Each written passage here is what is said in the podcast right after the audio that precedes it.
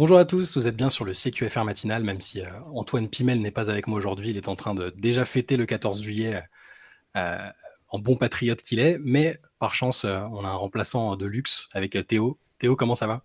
Très bien, Chai, ravi de prendre la place d'Antoine. On voit que les, différents CQFR ont commencé à, peser un petit peu sur Antoine qui a, finalement fait un break. C'est ça, il je crois qu'il il en peut plus de parler de Summer League et de, de, regarder des résumés de Summer League le matin. Je crois que ça y est, il, atteint sa limite. C'est le load management de, basket session, quoi. C'est ça. Et pourtant, on va quand même déjà commencer par parler un peu de Summer League parce que ça reste l'actu, euh, l'actu concrète en termes de match, euh, même si ça c'est que de la Summer League, hein, on le répète souvent. Euh, il s'est passé quand même deux trois trucs intéressants qu'on aime bien, qu'on aime bien relayer. notamment, moi, ce que j'ai retenu des matchs de cette nuit, euh, parce qu'on on avait pas mal parlé du fait que, Ryan Rupert, qui est quand même un, premier tour de draft français, donc euh, on aime forcément bien le suivre, on, le trouve un petit peu en difficulté ou avec un temps de jeu pas très, élevé. Euh, bah là, cette nuit, Ryan Rupert a joué 32 minutes en sortie de banc pour les Blazers contre le, le Magic. Donc c'est le joueur qui a le plus joué pour Portland cette nuit. Et moi personnellement, de ce que j'ai vu, je l'ai trouvé bon, voire très bon. Alors pas offensivement parce qu'il a, il a shooté à 1 sur 7, mais euh, ce profil défensif qui fait que les Blazers l'ont drafté, bah là, moi je l'ai vu, euh, je l'ai vu beaucoup. Euh, j'ai vu, je l'ai vu prendre des rebonds, être agressif au rebond avec 12 prises. Je l'ai vu faire un peu de playmaking avec des passes décisives. Il en a fait 3 et puis une activité globale qui fait qu'il, c'était le deuxième, le deuxième meilleur plus-minus de son équipe, plus 24. Et il y a une séquence, je ne sais pas si tu l'as vu Théo, je l'ai mise dans le, dans le CQFR écrit. Avec Scoot, avec Scoot qui est mic'd up. Exactement, Scott Anderson, donc qui, pour le coup n'est pas, n'est, pas en action là, depuis sa blessure à l'épaule. Il est, il est interviewé pendant que le match se déroule et tu le vois hyper, euh, hyper hypé euh, au moment euh, où, Ryan Rupert fait une interception et part au dunk. Comment loop Comment loop Ouais, t'as vu? Donc, alors déjà, ça, ça en dit, ça dit quelque chose, je trouve, sur le, le fait que Ryan Rupert est déjà bien apprécié par le, bah, le nouveau leader de l'équipe. Et, et, ça montre que Scott Anderson, quand même déjà très enthousiaste et bien impliqué dans l'équipe, je trouve. Just hit each other phone, seeing if we free. No, they got. Oh, give me that! Oh, go get out! Go get out, Rose! Hey! Yes, sir, Roo! Ouais, bah, en fait, c'est marrant parce que c'est anecdotique, hein, c'est une petite, une petite vidéo comme ça, mais j'ai trouvé que c'était effectivement. Euh, il y, avait des choses à lire euh, dans, ça. J'ai trouvé ça vraiment cool, euh, l'enthousiasme de, de, Scoot Anderson. À un moment, il y a une autre action d'un gars de son équipe et il, s'interrompt, il fait bam comme ça, ou boum, je sais plus, parce qu'il y a un tir à trois points. C'était plutôt, plutôt cool de le voir bah, voilà, enthousiaste, dans le bain. Tu sens effectivement que bah, entre les jeunes de l'équipe, il y a, y, y a, un truc qui, se crée. Et pour revenir sur, sur bah, comme, comme tu le disais, ce qui était intéressant vraiment, c'était son activité. Là, il a eu beaucoup de temps de jeu, donc il fallait aussi qu'il montre euh, euh, de ce point de vue-là que adresse ou pas adresse, il pouvait apporter des choses. Et c'est vrai que en fait, quand tu regardes un petit peu les différents matchs de Summer League, tu, tu sens en fait qu'il y a quand même euh, bah, des joueurs soit qui ont été draftés très haut, donc ils savent qu'ils vont avoir une place dans le roster, donc euh, bah, ils vont prendre tous les tirs, euh, euh, jouer tous les ballons, et tu, tu, tu vois qu'il y a une autre catégorie de joueurs qui est là pour se montrer, montrer au staff de, de son équipe, voire parfois même au staff des autres équipes, bah, qu'ils ont, qu'ils ont des choses à, à, montrer, qui peuvent apporter des choses et qui sont dans, dans l'énergie non-stop. Et je pense que pour Ryan, bah, c'était voilà, c'est intéressant que, que, le staff lui ait donné autant de minutes et que lui, voilà, même, même si, si l'adresse n'était pas là, tu disais ouais, 1 sur 7 au tir. Euh, bah, c'est ce fameux dunk dont on parlait, dont on parlait à l'instant, bah, qu'il allait pas être passif euh, sur le terrain qu'il allait euh, apporter des choses à son équipe. Ouais, on en parlait avec Antoine. Antoine, il l'envisage comme plutôt comme un, un, joueur qui fera des allers-retours avec la, avec la J-League. vu comment a l'air de se dessiner le, bah, la saison de Portland entre le probable trade de Damien Lillard et les, un noyau dur qui va quand même être composé de jeunes, moi je me dis qu'avec les qualités défensives qu'il a, qui sont déjà franchement, enfin tu vois le, corps qu'il a et son activité, sa mobilité, moi, je le vois, je le vois très bien euh, être dans la rotation de l'équipe cette année, vu qu'ils n'auront pas de pression et ça va juste être la construction de quelque chose du noyau, comme je parlais. moi, je, le vois bien, euh, je le vois bien glaner ses, ses minutes cette saison. Ouais, ça sera intéressant. Après, c'est vrai que la difficulté, euh, point de vue défensif, entre la Summer League et la, la, la, vraie saison, c'est que là, c'est vraiment euh, très basique. Hein. Je sais pas si euh, vous, chez vous, vous avez regardé un petit peu, mais ça tire à trois points dès que ça peut. je veux dire, il y a parfois une passe, un tir ou, ou à peine plus, du moins dans, dans l'essentiel des équipes. Donc finalement, la, couverture défensive est aussi plus simple. c'est plus simple de, de briller, même défensivement en Summer League qu'en NBA, bien entendu. Mais par contre, effectivement, c'est intéressant qu'ils puissent montrer ses, ses, ses, qualités et que c'est vrai que je rejoins peut-être un peu Antoine sur les allers-retours avec la G-League. Euh, l'important finalement, c'est surtout qu'il puisse continuer d'engranger des minutes. Mm. prendre de la confiance, continuer à bosser sur son jeu. Donc même si ça devait être ça, je pense que ça serait quand même une bonne, option pour, Ryan cette saison. Quoi. Ah, c'est clair. Et là, dans les autres matchs de, la nuit en Summer League, maintenant les, les, gros joueurs entre guillemets commencent à être soit mis au repos, soit soit carrément envoyé en vacances. Euh, Brandon Miller notamment, donc on avait vu déjà, c'était déjà le cas avec Victor Wembanyama, Scoot Anderson est, est ménagé pour sa blessure. Euh, mais parmi les, joueurs qu'on suit un peu depuis le début euh, de, cette Summer League, j'ai bien aimé Cam Whitmore, qui est un post joueur particulier que moi j'avais mis très très haut dans la mock draft. j'avais mis quatrième et il s'est avéré qu'il avait glissé jusqu'au 20e rang donc quand même drafté par Houston, mais qui avait glissé jusqu'au 20e rang. On ne savait pas trop si c'était à cause de blessures ou, euh, ou si c'était euh, ses entretiens qui avaient été catastrophiques, peut-être euh, peut-être un peu entre les deux. et cette nuit, cette nuit Cam Whitmore a fait un deuxième match consécutif très intéressant avec 26 points, 4 passes, 8 interceptions, donc une activité l'activité qu'on enfin, qu'on avait vue à Villanova, moi je suis toujours, je sais que tu es un peu comme moi, tu aimes bien les joueurs de Villanova, tu aimes bien cette, Carrément. ce pédigré. Et, là, bah, moi j'aime bien les matchs où en Summer League, tu te rends compte que le gars il est beaucoup trop au-dessus du niveau du, match et de, ouais, de, la rencontre et de l'opposition. Et là, c'est le deuxième match où je me dis qu'il est vraiment, il, ressemble à un joueur qui, qui, qui, mérite mieux que ce, que ce niveau-là en tout cas. Ouais, ce qui est intéressant, j'ai trouvé que bah, les 8, 8 interceptions, euh, c'est dur de savoir si ça sera, voilà, si vraiment ça on pourra compter sur lui, pas, pas pour en avoir 8, mais pour être vraiment fort à ce point-là aussi fort sur les, sur les, lignes, les lignes de passe. Mm. Par contre, ce que j'ai bien aimé, c'est euh, c'est offensivement, il a montré beaucoup de diversité dans le jeu. Quoi. Il y a eu du tir à 3 points, il y a mm. eu euh, des attaques de cercle, euh, un peu de bully ball quand il y avait un défenseur plus léger que lui. Il y a deux fois, là, il fait des drives pleine puissance dans, vers le cercle pour finir, main droite, main gauche. un, jeu, un ou deux jolis alley aussi, tu vois, où il a pu montrer ses qualités athlétiques.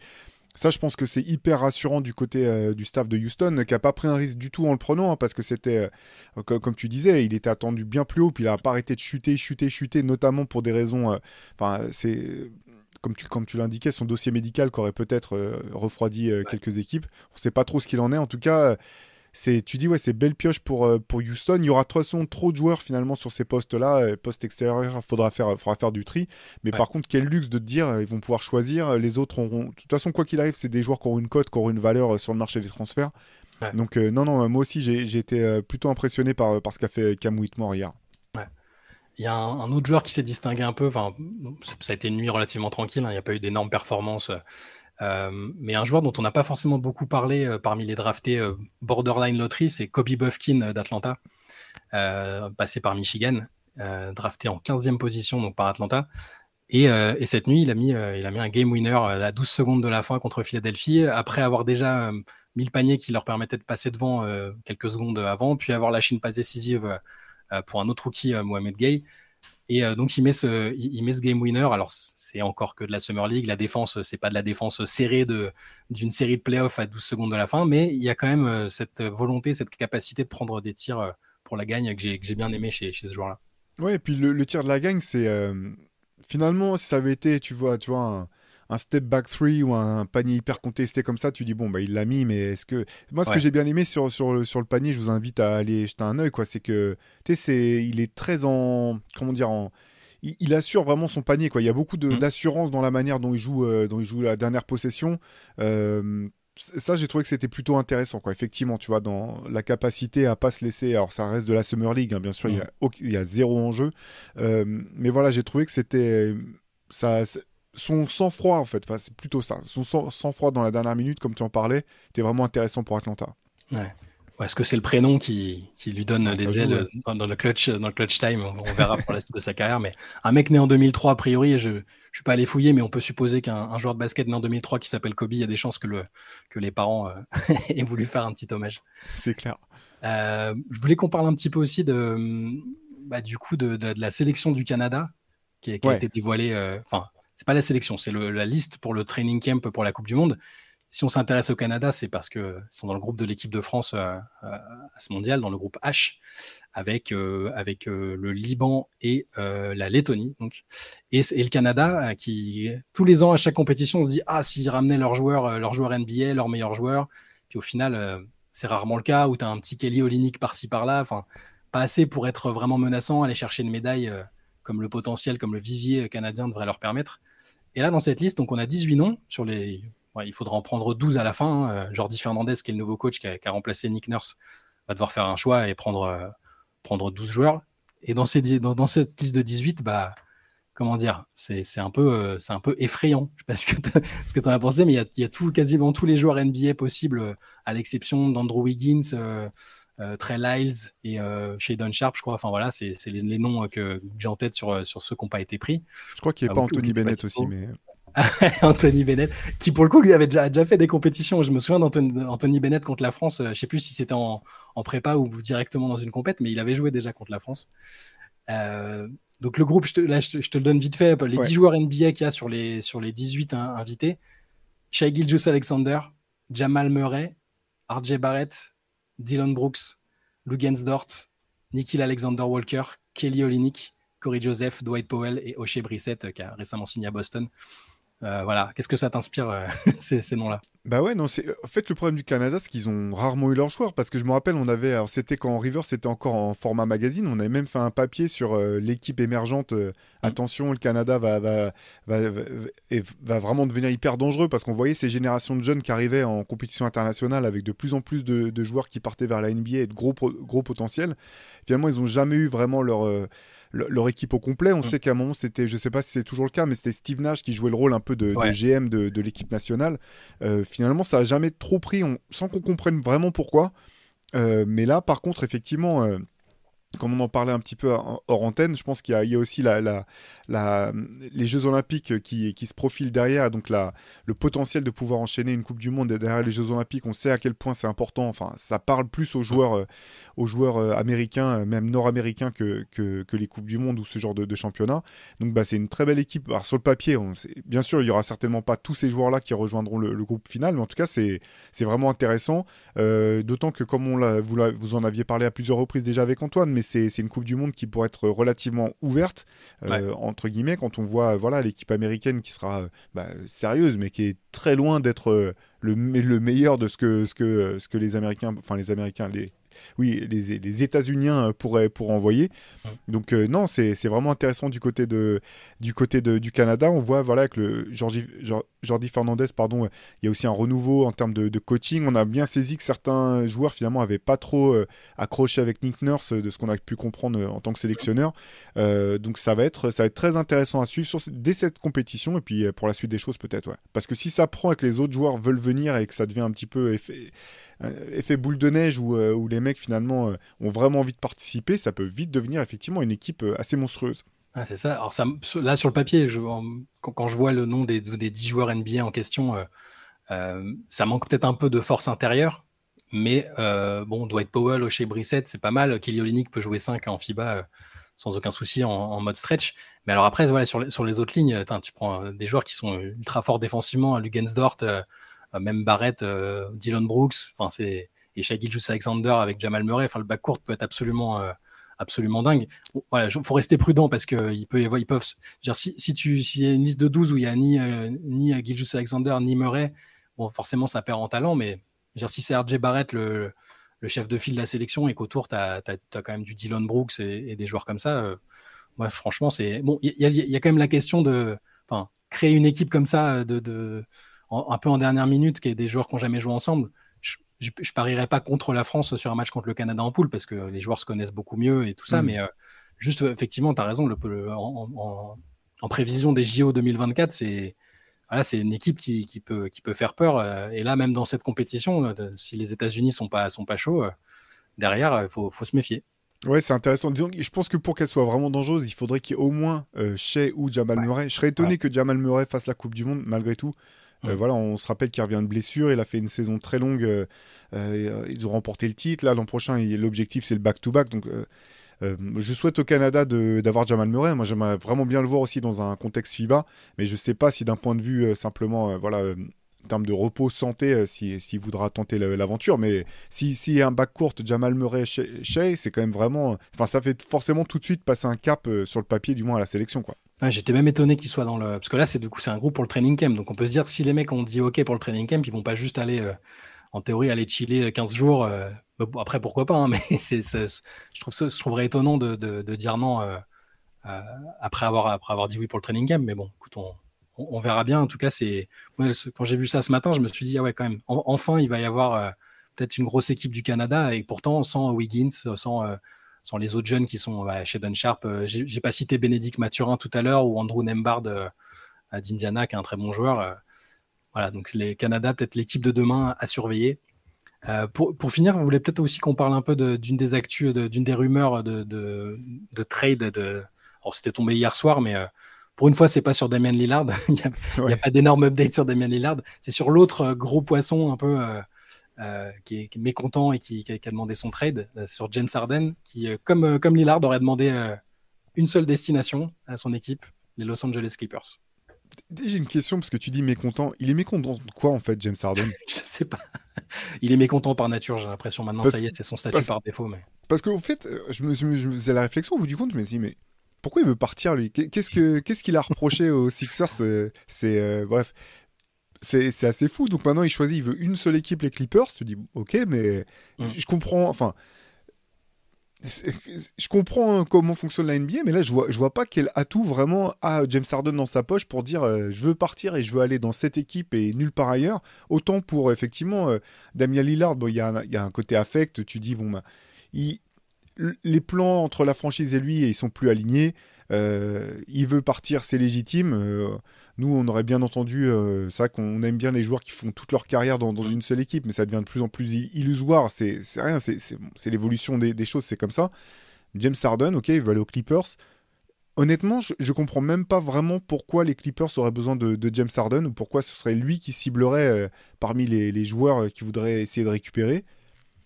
Je je comprends même pas vraiment ce que, ce que Philly aurait à gagner dans un trade pour James Harden qui, enverrait James Harden aux Clippers, parce que je me dis du côté des Sixers, de toute façon, euh, ils sont eux aussi, ils sont en, l'objectif c'est gagner maintenant ou mm. c'est enfin c'est win or bust quoi. T'as Joel Embiid euh, qui va bientôt en avoir marre. Euh, tu dis tu peux pas dire bon on va aller chercher juste du Norman Norman Powell, des, des, joueurs de complément, on va les mettre autour de, de Joel Embiid on en avait parlé une fois, tu peux peut-être réorganiser un peu le jeu, mais quand tu vois un petit peu ce qui s'est passé dans la conférence Est, euh, la, course à l'armement dans la conférence Ouest, si ton objectif c'est vraiment de jouer le titre, effectivement, c'est sur le papier, c'est compliqué de te dire que tu vas pouvoir faire ça simplement. Euh, autour d'un trade comme ça et j'imagine que dans le trade les Clippers ils, enfin penseraient pas envoyer Paul George et si tu envoies Paul George, je me dis, bon, bah, pour les Sixers, oui, ça a du sens. Tu un joueur mm. qui est peut-être plus complémentaire de, de Joel Embiid, euh, qui va se mettre en deuxième option, euh, qui est parfaitement complémentaire avec tout le reste de l'effectif. Mais l'idée des Clippers sera jamais de, lâcher Paul George pour, euh, pour avoir James Harden. C'est de rajouter James Harden à leurs deux super joueurs qui jouent 50 matchs par an, quoi. Ah, c'est ça. Mais alors, le truc d'Arden, ce qui tu, tu, demandais ce qui pourrait pousser les, Sixers à, à, le trader. On, on, sait que Daryl Morey a beaucoup d'affection pour, pour James Harden on sait qu'il veut quand même essayer de le convaincre de, rester, mais il, a qu'un an, il a activé son option pour un an. Donc euh, ça peut être l'idée de ne pas le perdre sans aucune contrepartie. Euh, ça, peut, être ça, même si la contrepartie c'est euh, Norman Powell, Terrence Mann ou, des joueurs comme ça. Mais ouais, James Harden est toujours, un peu incompréhensible. Il commence à faire partie des joueurs qui, dès qu'ils arrivent quelque part, bah, ça se finit, ça, se finit, ça se finit pas bien quoi. C'est, c'est, plus le même joueur. Euh, il, a fait des bonnes choses, hein, il a fait quelques bonnes choses à Philadelphie, mais c'est, il est plus à mon sens assez fort pour. Euh, est-ce qu'il fait pas partie de ces joueurs qui euh, qui n'ont pas encore réalisé à quel point ils avaient décliné ou que c'était plus des superstars qui pouvaient porter l'équipe à. J'arrive pas à savoir parce qu'il avait, il avait, donné l'impression d'avoir la bonne posture en arrivant à Philadelphie, ce côté très playmaker où il voulait pas être euh, complètement tout le temps au centre du jeu euh, et au scoring. Et puis, comme l'avait dit Doc Rivers, euh, en cours de route, il, s'est mis à être un peu plus dans l'ISO et dans la recherche de stats. Je cite Doc Rivers hein, en bien, donc il faut, toujours marquer ça d'une pierre blanche. Hein, donc je j'arrive pas à comprendre. Par contre, le côté je, veux que cette équipe-là, ça peut fonctionner parce que contrairement à Lillard, il n'y a qu'une année de contrat et, peut-être que les Clippers, les, Sixers vont se dire bon, il nous a saoulé, quitte à le perdre, autant qu'on récupère quelque chose et et, voilà, après, c'est sûr que ça les met en péril par rapport à Embiid, euh, dont Antoine nous annonce depuis six mois qu'il va finir par demander son trade euh, euh, avant la prochaine deadline. Donc on, verra, mais c'est très surprenant. Effectivement, je ne sais pas de quoi il est mécontent. On n'a pas eu entendu parler d'une mésentente particulière avec Embiid. Euh, où il y a un nouveau coaching staff. C'est peut-être le coaching staff. Je ne sais pas. Est-ce qu'il a déjà il a déjà vu que Nick Nurse, ce serait pas sa tasse de thé Je ne sais pas c'est des situations intenables pour les franchises quand même parce que là effectivement euh, en annonçant qu'il veut partir qu'aux Clippers ben, il réduit non seulement il réduit mm. euh, tout le champ d'action possible des Sixers il, il, fait aussi en sorte que, bah, les, que les Clippers ils se disent bah si il veut venir que chez nous bah on n'est pas obligé de sortir notre notre offre euh, maximale. On peut on peut si on n'a pas de concurrence on va essayer d'avoir le, le meilleur deal. Et en fait c'est pour les Sixers je te comprends, hein, tu as raison, le fait qu'il ait qu'une année de contrat derrière, et qu'ils aient pas envie de, le voir partir euh, sans, récupérer de compensation, effectivement, c'est une pression pour, Philadelphie. Et en même temps, euh, voilà, si tu récupères juste des joueurs de complément euh, pour James Harden, je vois pas vraiment comment ça fonctionne. On sait aussi que bah, Daryl Morey, il veut des stars. Quoi mm. qu'il arrive, enfin, je veux dire, il suffit de voir combien de temps la saison dernière, il, enfin, il a accepté de, de garder Ben Simmons sur le côté et de pas céder finalement à la panique et de, laisser la, la, situation s'enliser, s'enliser, s'enliser jusqu'à ce qu'il ait le joueur qui voulait en retour, James Harden. Je serais étonné, quoi. Je serais étonné que, que Daryl Morey euh, accepte ça. Parce qu'en fait, euh, le truc, c'est que de toute façon, si, euh, si il cède sur ce deal-là et que derrière, trois mois plus tard, Joel Embiid dit je veux partir à New York ou autre part, je pense que Daryl Morey saute. Donc, quitte à sauter, je me demande si il y, a un, peu un côté du genre, t'es foutu pour foutu. Euh, bah non, euh, bah, on va voir, euh, vas-y, vas-y, bah, refuse de jouer, on va voir ce que ça donne. on va voir si les Clippers veulent toujours de toi, si, si tu leur montres que, comme tu as fait pour partir de Houston, tu es prêt à, arriver hors de forme, pas jouer, etc. Et Parce que lui, on sait qu'il est capable. Lui, on sait qu'il peut le faire. À chaque fois, on se demande, enfin, ces derniers temps, on se demande est-ce que la menace de Lillard qui vient pas au training camp et machin, elle est, elle est plausible? On pense globalement que non, parce que c'est Lillard et que son comportement indique pas ça. Mais Harden, pour le coup, on sait qu'il peut, qu'il peut tanker une préparation et un, et un début de saison. Ça, c'est. C'est clair, mais le truc, c'est qu'il a depuis, depuis, il a fait deux équipes. Il a quoi, 4 ans de plus? Ça, je me mélange dans les années, 3-4 ans de plus. Euh, ses dernières euh, performances en playoff, en tout cas, te laissent pas indiquer, euh, te laissent pas forcément penser qu'il est toujours dans son prime. Euh, voilà, il y a un moment aussi, aussi où cette carte-là, tu peux pas la jouer euh, ad vitam aeternam parce que ça devient contre-productif. Je veux dire, si, vraiment t'es pas bon, pourquoi les Clippers, enfin, si t'es pas bon, si, les Clippers se disent, ah, mais attends, ça se trouve, il est complètement hors de forme. Nous, on a déjà deux mecs qui sont tout le temps blessés. Est-ce qu'on a vraiment besoin d'un James Harden qui arrive avec 15 euh, kilos de trop et qui a pas joué depuis 3 mois parce que parce qu'il faisait, il était chez lui à jouer à la PlayStation ou, à chercher des adresses de, strip, de strip club qu'il a pas encore exploré du côté de Philly je sais, je sais pas quoi. Je sais pas. Je suis, je suis un peu circonspect. Euh, malheureusement pour euh, Philadelphie, et je le répète parce qu'on passe pour des haters, mais c'est vraiment pas le cas. Euh, moi, c'est une franchise qui m'a fait vibrer à plein de moments. Je vois pas de solution idéale pour eux de cette situation. je suis pas sûr non plus que James Harden soit la, réponse à tous les problèmes des Clippers. C'est pour toutes ces questions-là me, me laisse très circonspect. Ouais. Bah, écoute, on verra bien. Euh, ce sera peut-être un, un, autre feuilleton de l'été avec Damien Lillard. Ça va nous, tenir occupés pendant les vacances. Euh, voilà, on va en rester là pour aujourd'hui. Euh, donc, pas, pas de CQFR le week-end, comme vous en avez pris l'habitude. On se retrouve lundi matin pour faire un petit résumé de, de, toute l'actualité de ce qui sera passé en NBA, en espérant qu'il n'y ait pas non plus un, un giga trade entre temps dans la ligue. Mais, mais voilà, merci Théo. On se, on se retrouve lundi matin et passez tous un bon week-end. Salut à tous.